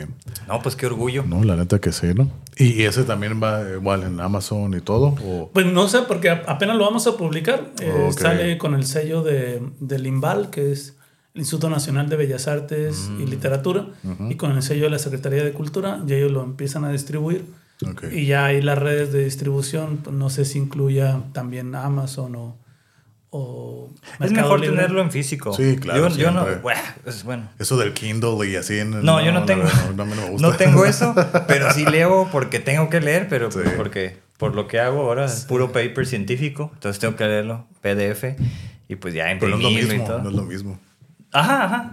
ya es como una, una lectura como más este, crítica, pero también más este, estratégica, ¿no? No es como, ¿qué estás buscando? No, pues sí. Pero en físico hay que conseguirlos para que no los autografíe aquí el, el, autógrafo. Sí, sí, sí.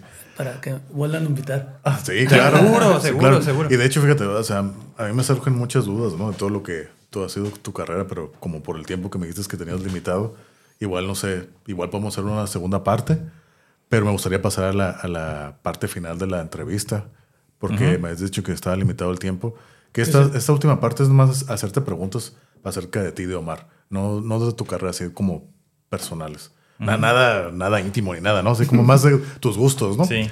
Y como te comentaba hace rato, eh, para nosotros la música es muy importante. Tiempo, tiempo, tiempo. Sí, las puedes responder muy rápido, así muy concreto, sin extendernos, para que no, digas, ah, voy a hablar, como tú quieras. Aquí nos quedamos tres horas, ¿no? Pero digo, puede ser muy concreto y no pasa nada. Aquí nos quedamos hasta que... sí, aquí, nos, aquí nos amanecemos. Sí. ¿no? Cada fin de semana. Pero la primera pregunta siempre es, ¿cuál es tu tipo de música favorita o cuáles son tus bandas favoritas relacionado con la música? ¿Qué es lo que escuchas? ¿Tu banda favorita? ¿Tus bandas favoritas? ¿Grupos? Todo lo relacionado a la música que a ti te gusta. Pues, eh, le decía eh, cuando comenzamos a platicar, me gustan mucho, muchos géneros, pero alguien que me ha acompañado desde niño hasta la fecha, de hecho cuando ganó el premio Nobel de literatura yo estaba, es Bob Dylan. Ah, Eh, sí. yo este, lo escucho desde niño y era poeta. como, como una... Él, fíjate, Bob Dylan, Frank Sinatra y Javier Solís eran como mis canciones de cuna. Mm, Lo escuchábamos y de los tres me siguen acompañando, pero creo que Bob Dylan... eh, llevo años también escuchando a Leonard Cohen. Pero lo que es Bob Dylan es... No, pues sí. no ha habido años en que lo abandone. Siempre, siempre... eh, Está en tu soundtrack mi- Sí, en el Spotify tengo eh, todo lo de él y recurro mucho a él. Y de hecho, de, de esas veces que ¿Para dijimos, dijimos respuestas cortas. No, no, no, no, No, adelante. como tú Eh, quieras. Él, él eh, cuando gana el Nobel es como, no sé, cuando alguien te lo dije, yo, yo sabía que él Yo creía en ti. sí. No, qué orgullo. Sí, Era, sí, claro. eh, es de lo. Bueno, él y Octavio Paz no son los, los que más me, me emocionan. Eh, nos sale pero- lo fanboy, ¿verdad? Cuando- digo, Pero Bob Dylan siempre me ha acompañado, ¿no? Eh, Me gustan muchos géneros, pero creo que él me quedo siempre con él. Ok. tengo dos preguntas ahí en esa área de la música. Quizás un- el mejor concierto al que has ido. Híjole. Que te haya tocado. he- he Es difícil, a- pero- A muchos muy buenos. Uno así que digas, este es Este- súper especial. Así. Eh, creo, eh, eh, fui eh, con Zoé. Mm. Eh, eh, me, me gustó mucho porque fui con mi, con mi hijo, con mi hija y con mi esposa. Órale. Eh, eh, ese ambiente y veníamos de pandemia y no habíamos ido a un concierto. eh, eh, fue En en, el- año y en la, medio. en la Plaza Monumental. Y soy también mucho de, de conciertos, me Ajá. gusta mucho estar Sí. y habíamos, eh, pues que traíamos mucho guardado, entonces me emocionó simplemente estar ahí y con el... Obviamente me gusta mucho la banda, ¿no? Me Va. gusta mucho Zoé y el disco este que trae, que, que trae eh, eh, me gustó también, pero era, era también eso relacionado, ¿no? Con la familia, con mis hijos, que ya están grandes, que, que ya es más difícil Creo, salir. creo y que eso le pone otra como que otra otra capa, ¿no? A toda la experiencia, ¿no? Que ya es algo más familiar también. Sí, sí, sí. No nomás eres tú, ya también toda tu familia Claro. involucrada, ¿no? Algo que te gusta. Imagínate, se vuelve muy emocional, ¿no? Sí, O sea, me imagino. Sí, me, me gustó voltear al lado y ya, mira, mi Oye, pero, a tu familia también le gusta o tú te los llevaste a fuerzas. No, sí, es que le- les gusta o no. Ahí, no van a Ahí se quedan. Entonces me ven disfrutar. Les ha gustado porque también desde niños, ¿no? Ah, Han estado No, pues escuchando. Claro, crecieron con eso. Eso sí, Igual, especial. el- del único que reclaman, dicen, no, ya, que estás muy viejito, Bob Dylan, ¿no? Ya, no, les gustan algunas cosas, pero no lo... Sí, no lo- sí, sí, sí. Ay, mira, yo daría lo que sea por ver a David Gilmour. Sí. Eh, ¿No? ¿Cómo no? Yo también. Están muy caros los boletos y No. se, se acaban así. en- No, pero o sea, no sé qué haya venido últimamente así. eh, Pero viene a Los Ángeles y todo. nomás Yo- el Rogelio Aguas es el que viene más. No, pero David Gilmour también viene Sí. a Los Ángeles, pero yo he querido así comprar boletos carísimos y se acaban así de volada. Pues sí, es que y es- siempre hace fechas dobles y... ¿A así, poco? No sabía volada que sí. Hay que casarlo. Sí, sí. Sí, sí, sí. Tenías otra pregunta de, la, de eso de la Tenía música? otra, pero a lo mejor nos extendemos mucho. Igual. No importa. Es, es perfecto, va. Es una así como hablábamos, ¿te acuerdas? Así como de. ¿Qué última canción que hayas escuchado así inesperadamente como que captó tu atención y que digas, wow, qué buena canción? Me acaba de pasar a mí hace, hace un par de semanas, por eso es que dije, lo voy a incorporar como pregunta. A veces escuchando el radio alguien tiene, ¿no? Pero no, fíjate que no es, no es una canción nueva, es una canción de Roberto Carlos. ¿No? Ajá. Mm, sí. Pero que ajá, en su tiempo no. eh, no le había No tuvo eco pa' ti. Es la de No te apartes de mí. Ah, con, con es, es buena sí, rola. que había escuchado una versión con Vicentico Mm. y ¿En que serio? hizo una buenísima versión, pero tenía años, años, años ujú. que no que no la había escuchado y casualmente estaba sacando de iba a meter al carro de mi esposa a, a la- al, al carro ya traía la estación. En dos minutos lo meto, pero me quedé los Te quedas ahí sentado casi seis minutos Sí. que dura la Dijiste, "Qué canción buena la rola". original. Sí, me trajo, me transportó y aparte la, la rola es muy, es muy buena. Es fíjate, ¿no? buenísima. Y no, y no me había dado cuenta qué tan buena era. Sí, sí, sí. Yo la he escuchado más con Yair y me gusta más, no sé por qué. No sé si porque es más fresca, más moderna, No, pero no la he tiene- escuchado con él, fíjate. Sí, sí, ya ves cuando la de estaban en la academia. está Sí, sí, sí. buenísima. Sí, sí, sí, sí la he escuchado, pero me gusta, mi favorita es la de Yair. la de Yair. Ahí te la La voy recomiendo. a escuchar. Vale. sí. Ahora sí. Ok. Por eso continuamos con la, con la segunda pregunta. ¿no? No, de aquí de música nos quedamos. Sí, eso no, sí. Y de conciertos y demás, ¿no? Pero la segunda pregunta es, hablando relacionado con tu libro, bueno, es, ¿cuál es tu, tu comida favorita, perdón? O sea, tu platillo, tu comida favorita, ¿qué es lo que te gusta comer? El taco de marlin. Ok. No Marlin. me aburre, lo puedo comer. Fíjate, todo lo ahumado. eh, pero el, el pescado ahumado, el atún ahumado, eh, la curvina ahumada o el marlin ahumado.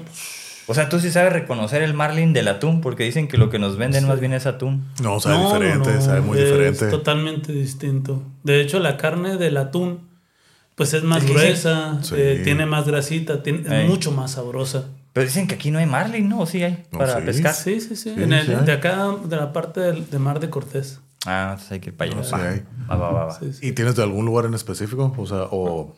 Ajá, Pues de para Ensenada, ir- de para la, la, la ahumadera de Ensenada y Ah, lo preparamos, pero, pero de ahí, ¿no? De hecho, así solo. Con una ¿Ahí venden. ¿Ahí venden los tacos esos? No, no, no. ¿Lo eh, compras y tú lo Sí, haces? lo, lo, lo hago. Ah. pero tú lo preparas. usualmente en los mariscos yo pido, ah, dame un taco de marlin para como entrada y ya después pido, ¿no? El platillo. Órale. fíjate, a mí sí me gusta el marlin, o sea, sí lo consumo, pero no es de mi preferencia. O sea, pero sí me gusta. O sea, ah, un taquito de marlin, una quesadilla de marlin. Ah, Simón, sí me lo como. Porque tiene un sabor muy específico el, el marlin. No está malo. A mucha gente se ha escuchado que no le gusta. Porque tiene un sabor muy peculiar el marlin. Entonces, como que a gente no, no es de su agrado. A mí, Ya. ah, está, rico. Pero no es como que, ah, voy a ir a comer tacos de marlin, la verdad. No. Yo Pero sí si los he- los yo ofrecen, he comido, sí, le doy. yo no puedo reconocer la diferencia porque yo he comprado en diferentes lados y gente que conozco que cocina me dicen, no es marlin, es atún este ahumado. Y Sa- yo, sa- "Mm". saben muy diferente. Entonces ya no, ajá, no sé, todavía no llegó a ese punto, por eso habría que... No, y que aparte, ver el a- nombre. aún incluso el atún ahumado sabe diferente que el marlin ahumado. Mm. Sí, tienen sabores muy diferentes. Sí, en ahumadera, ahí yo creo que los puede En reconocer. Ensenada, En Ensenada. Ok. Las ahumaderas, voy a ir. Ok. ahí este, de hecho los, los separan y pruébalo así solo cada uno. y- Ah, ok. Ese es buen consejo. Ok. Vale. La siguiente Gracias. pregunta, igual no sé, no sé si ahorita con lo que dices de cuando eras niño, no sé si veas la tele o el cine, película, serie que te guste, que veas, que te, tus favoritas, que estés viendo ahorita, que tengas ahorita, o que hayas visto que te haya gustado, tu película favorita, película que ves frecuentemente, serie que te estás viendo que te gusta, que, que viste que te gustó. Mi mejor serie de todos los tiempos son Los Sopranos. Oh, sí. Eh, y la película que más me... Es que no, ahí es por estado de ánimo, eh, en el caso de las películas. Pero en el caso de las películas, yo siempre, otra vez como Bob Dylan, siempre recurro a Buñuel. Me... Hay mucho de mí en Los Olvidados. Hay, y en, la- en, en el tipo de amigos que tenía desde primaria. Los Olvidados, además de ser una obra maestra, me gusta mucho el cine de Buñuel. Este es, eh, pero particularmente esa película No la he eh, visto. siempre, tampoco. eh, creo que la habremos visto en Cristóbal Colón porque la, la ponía mucho en, en secundaria y luego en preparatoria en, lit- en literatura, pero no te, no, ¿verdad? Etimología. La, la- me, me gustaba mucho, me sigue gustando, ¿no? Eh, eh, eh, los Olvidados y creo que los, no creo, sin duda Los Sopranos es la mejor Órale. serie de toda la historia, ¿no? ¿Tú también estás de acuerdo? A mí también me gusta mucho Los Sopranos, yo la vi. No sé si lo tengas como que muy fresco, hace cuánto la viste, lo que sea. Pero hay un episodio en la tercera temporada, el episodio 11, no sé si te acuerdas el nombre. eh, Pine Barrens. ¿Sí crees que es el mejor episodio de toda la serie?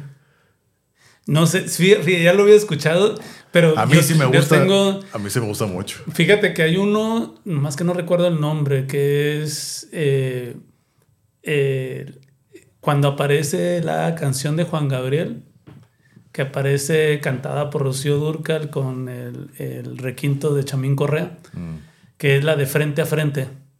No recuerdo. Ya hemos hecho mucho Uh, que la ve. lo lleva a otra dimensión justamente esta canción que yo la recuerdo porque en mi casa, pues Juan Sonaba. Gabriel, Sí, Rocío sí. Dúrcal, todo, se escuchaba muchísimo.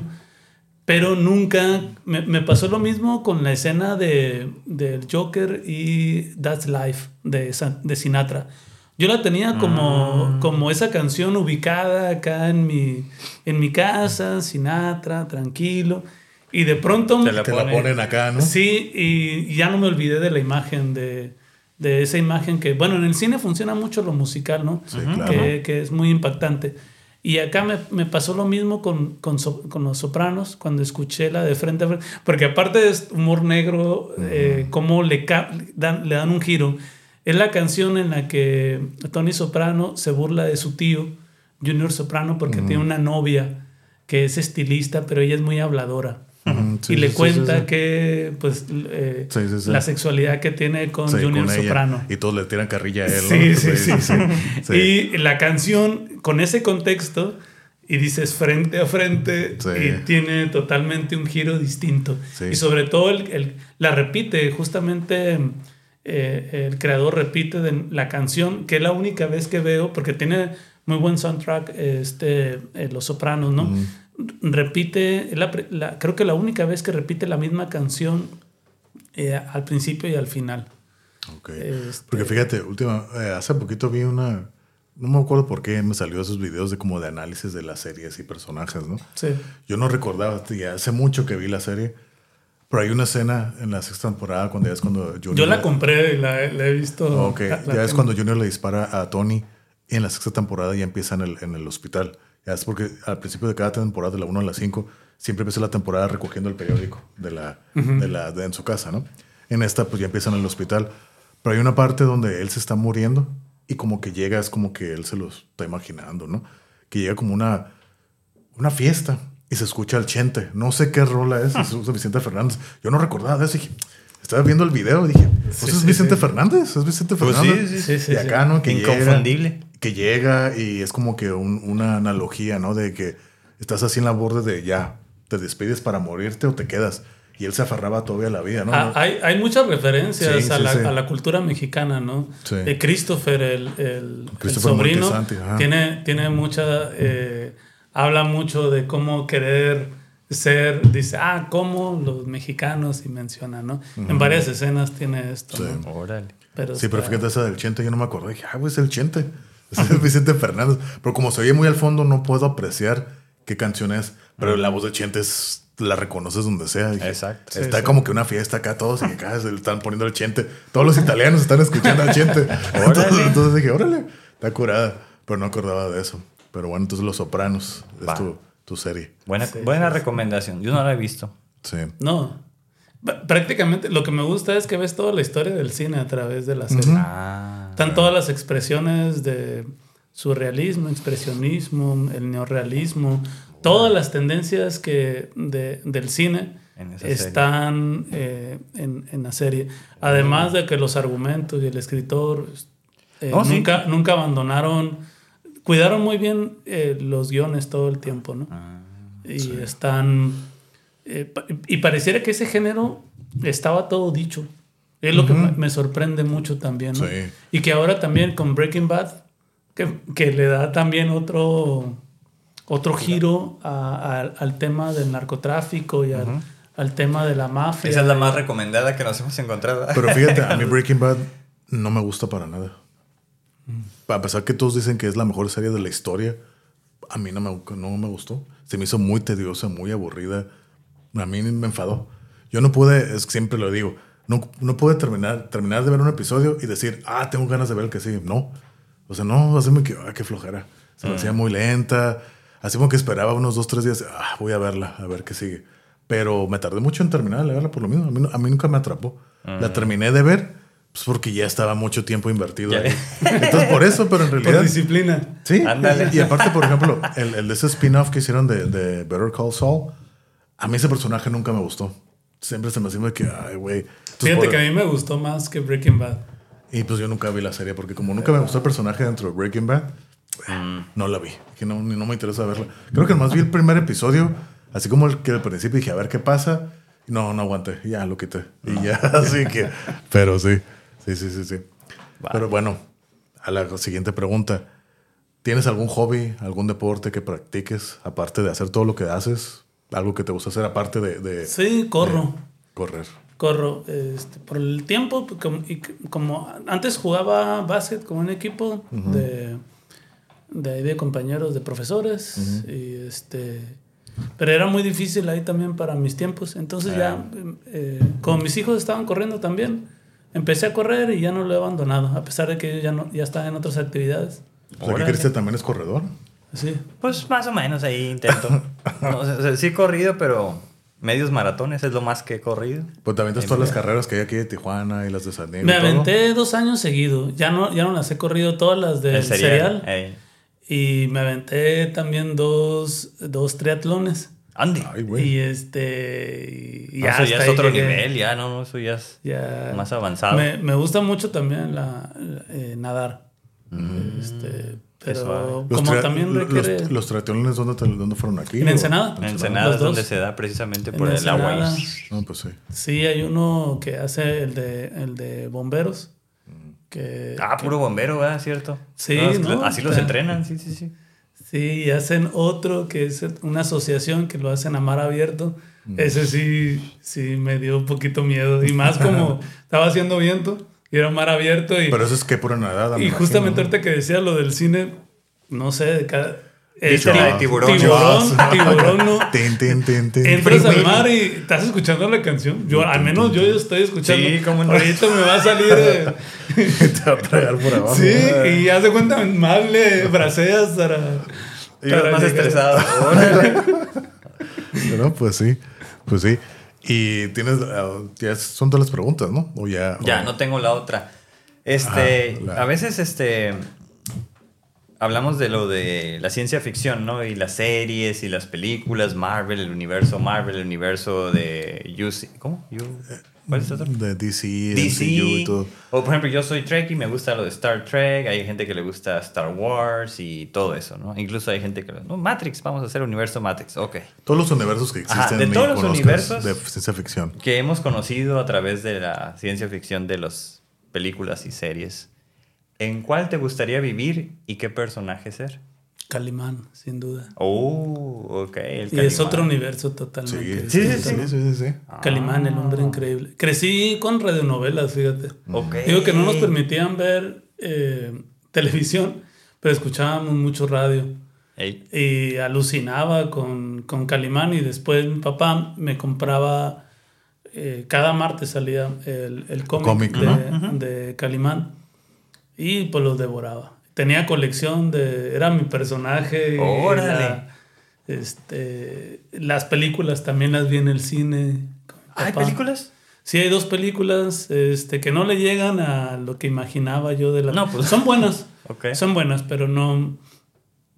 eh, creo que ahorita se podría hacer. ¿Habría espacio ahorita como para hacer una mejor versión? ¿no? Sí, sí. Órale, Y yo creo que, por ejemplo, yo imaginaba, ¿no? En, en mi, eh, eh, Guillermo del Toro, que, que Que podría pudiera crear... hacer algo así, ¿no? que podría Ah, ser pues sí. el, que es un, eh, un, un superhéroe eh, más como más real no más como Batman creo que sí. más más humano Exacto. Pues también tiene poderes, ¿no? Calimán. sí telegnesis pero son poderes que adquirió supuestamente con con este con esta meditación y es hijo de la diosa Kali Sí. Sí es, un universo alucinado Ese mi Dios. Ok. Eh, y nunca lo he abandonado de hecho mi perro se llama así Ande. De hecho, de hecho, yo tenía un conejo que se llamaba Calimán. Por Calimán. Sí. Y sabes qué es lo que, lo que más, más me impresionaba es de que Calimán in- era interpretado por el propio Calimán. Yo me la creía.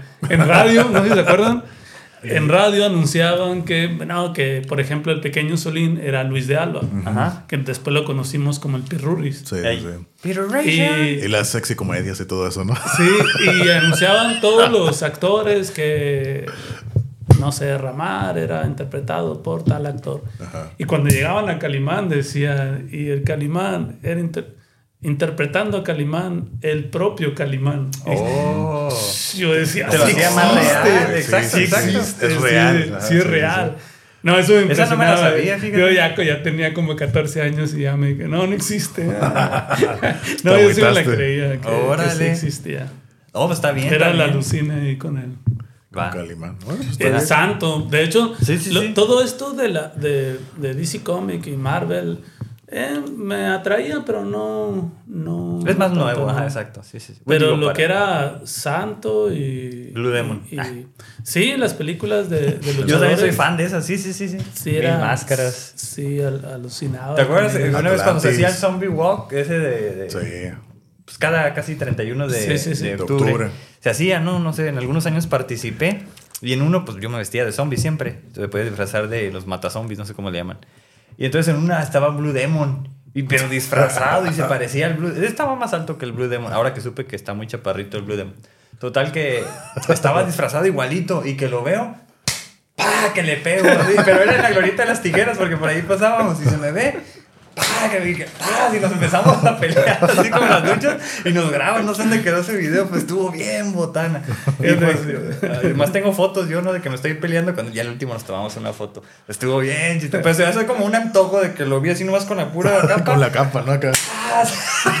Una vez fui a, a- hice un reportaje sobre el entrenamiento de luchadores. Mm. Y este, y sí, estaban practicando los manazos. Eh. No, pero uno dice, ah, pues se ponen de acuerdo. ¿Qué te dijeron? luchadora". Cállale para acá, te vamos a. No, lo calar". más real es el entrenamiento. No, Sí, no, pues sí, para que Una carrilla que se dan Salen y los golpes. eh. Sí, quedaban aquí las manos. ¿no? Hinchados, eh. Y- Acá bien rojo, ¿no? Que. Te queda Sí, la sí, mano sí. acá Sí. hinchado. y- ahí, sí, sí, sí. Sí, y es el, porque decían que qué duele más si un puñetazo o, o una cachetada o un manotazo. Y dice, en el, en el manotazo es el ardor. Sí. Dice, Sí. queda el ardor ahí, el puñetazo pues es el, el dolor, ¿no? Sí. Así como profundo. Pero dicen ellos que, que buen- buena parte es el ardor, ¿no? Sí, Sí.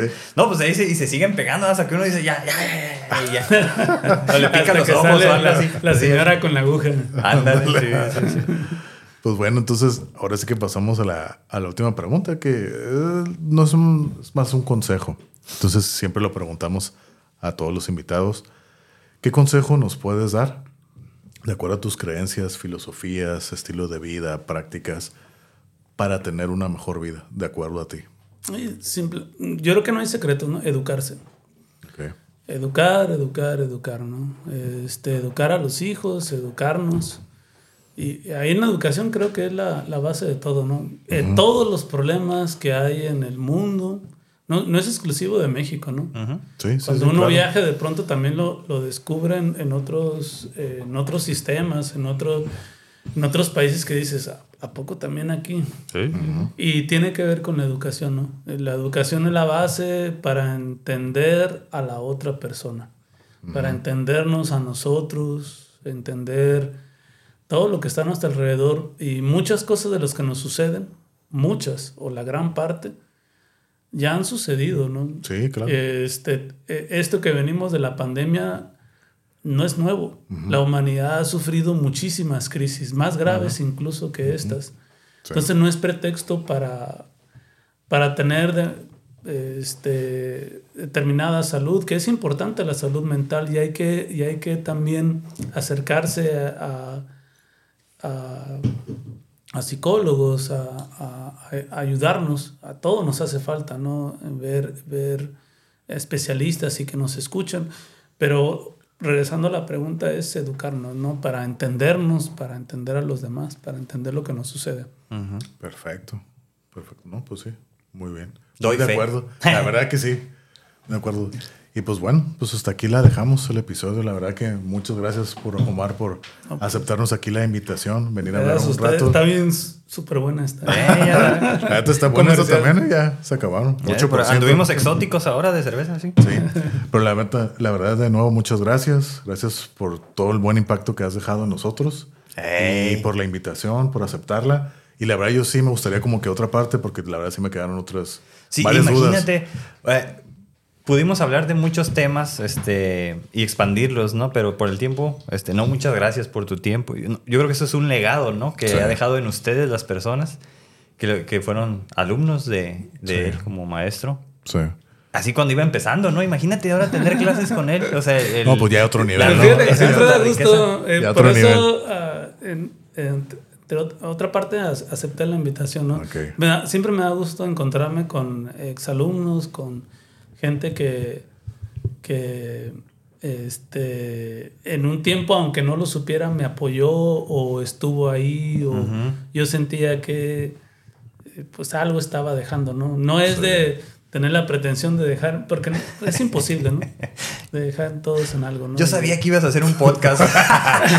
Todavía no existía eso, ¿no? Todavía no existía. No, pero sí, fíjate, Yo creo que a todo profesor le da gusto, ¿no? Que lo Claro. saluden ahí cuando. Claro. Es que yo tuve, la verdad, yo tuve pésimos profesores.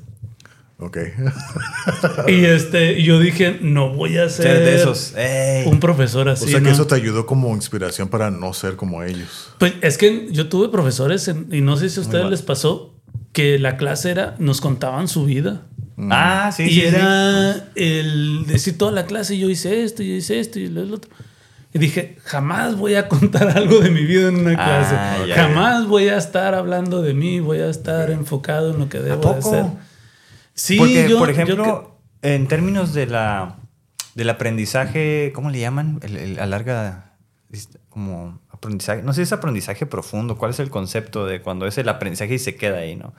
Este, el storytelling, contar historias, es uno de los, donde, donde, de los más utilizados porque los alumnos, el oyente, es parte de la historia, ¿no?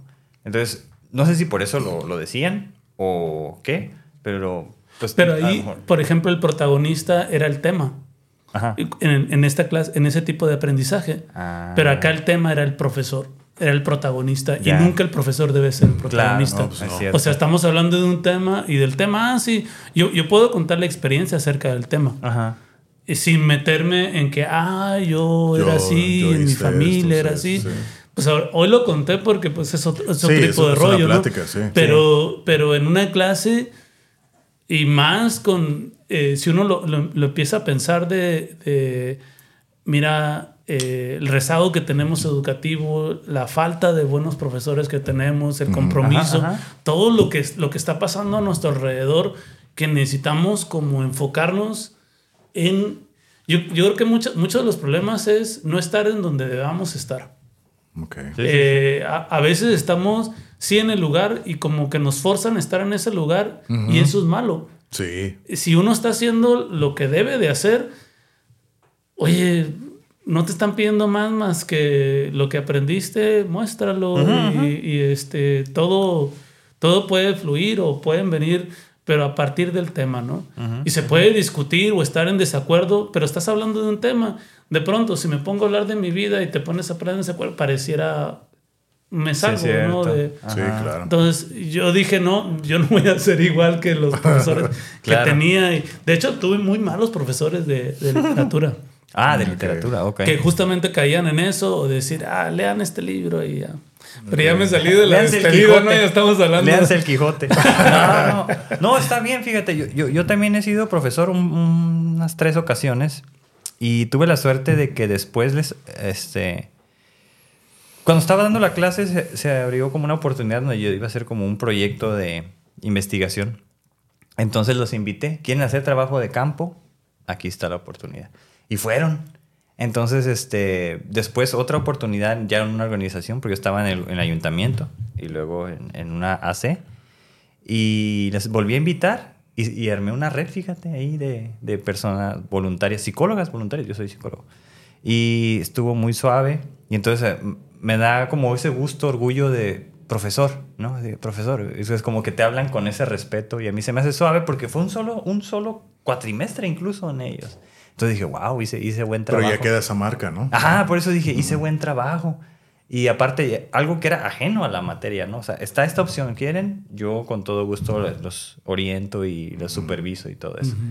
Y así ha sido. Entonces, no puedo como imaginar todo lo que él ha dicho, más los demás, las otras personas, todas las generaciones que han estado ahí como orientadas por ti, debe ser como toda una satisfacción, me imagino.